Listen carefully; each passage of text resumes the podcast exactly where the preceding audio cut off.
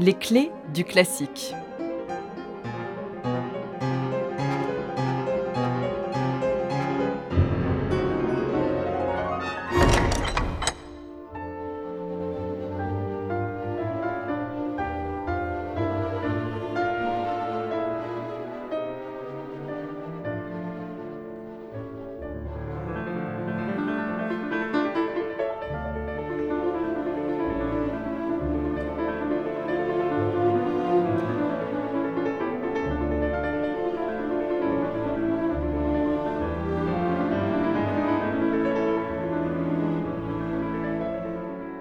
C'est à l'occasion de sa première tournée aux États-Unis que Serge Rachmaninoff compose son concerto pour piano numéro 3.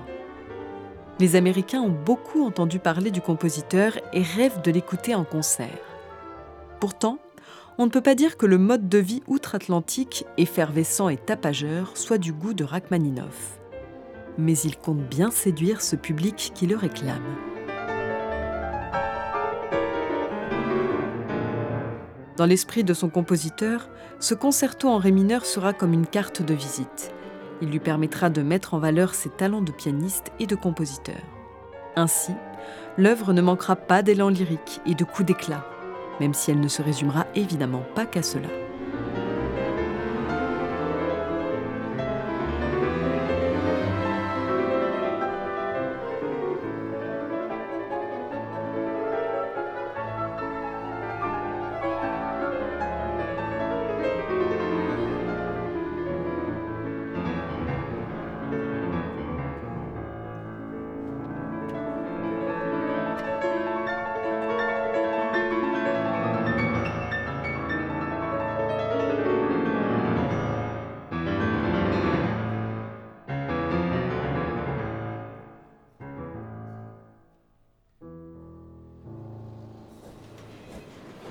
Pour l'heure, c'est dans un cadre bien différent de la tumultueuse Amérique que va naître le concerto pour piano numéro 3.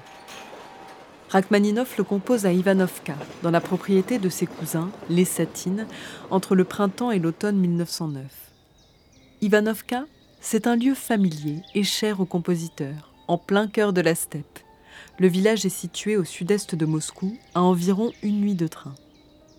Dans ses réflexions et souvenirs, Rachmaninoff raconte c'est toujours là que j'allais lorsque j'avais besoin de repos, de calme complet, ou au contraire, lorsque j'avais un travail exigeant de la concentration.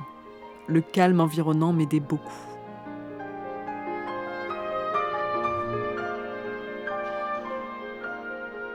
Le domaine comprend un grand parc, avec des arbres cinquantenaires, un verger et un étang. Un cadre serein et bucolique, avec des champs à perte de vue, qui a probablement inspiré les plus belles pages du concerto.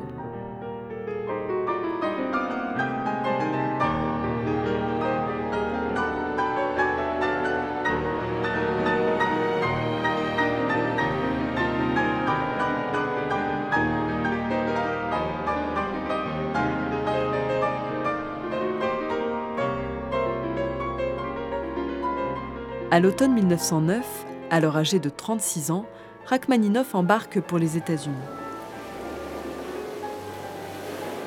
Les délais sont serrés. Pendant la traversée, il répète le concerto sur un clavier muet dans l'urgence.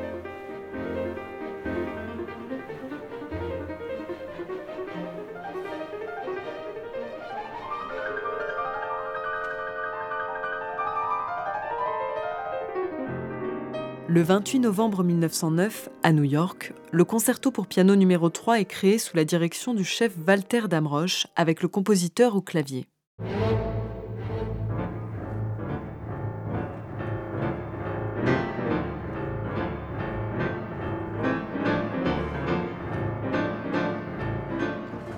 Si la critique se montre assez dure, c'est tout de même un pari réussi. Le public est conquis. Il réclame un bis mais la partie soliste est si monstrueuse que Rachmaninoff en ressort les doigts meurtris et se montre incapable de rejouer quoi que ce soit. Quelques semaines plus tard, en janvier 1910, il redonne l'œuvre sous la direction de Gustave Mahler.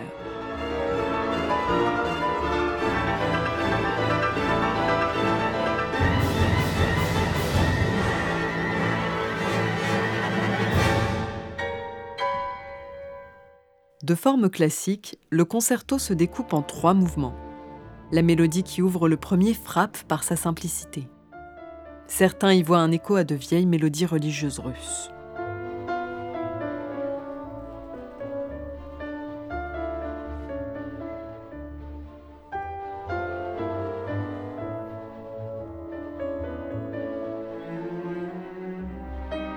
La renommée du concerto est surtout liée à la redoutable cadence qui clôt le premier mouvement. Le compositeur en a écrit deux versions.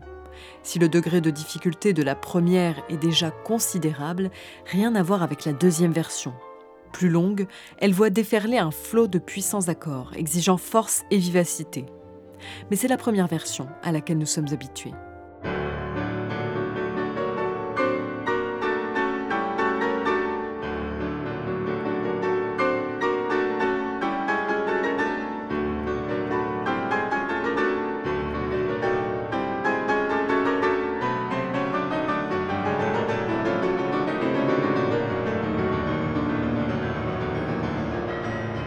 Vient ensuite l'intermezzo, le mouvement lent, original par sa structure. L'orchestre énonce un long thème, ensuite repris sous forme de variation par le soliste. C'est un mouvement empreint de poésie et de lyrisme.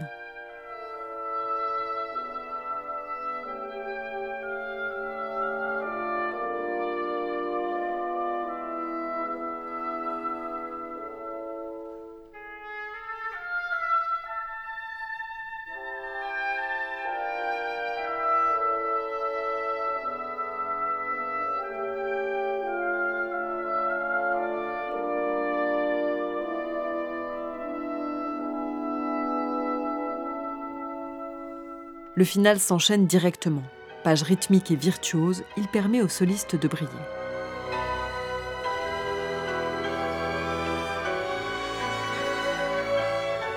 Le numéro 3 est le plus périlleux des quatre concertos pour piano de Rachmaninoff. Il demande une technique exceptionnelle. Son dédicataire, Joseph Hoffmann, l'un des plus grands virtuoses de l'époque, refusera de le jouer. Ce n'est donc pas lui, mais Vladimir Horowitz qui en sera le premier grand interprète après Rachmaninoff. C'est grâce à lui, dans les années 1930, que le concerto, d'abord boudé, commencera à s'imposer.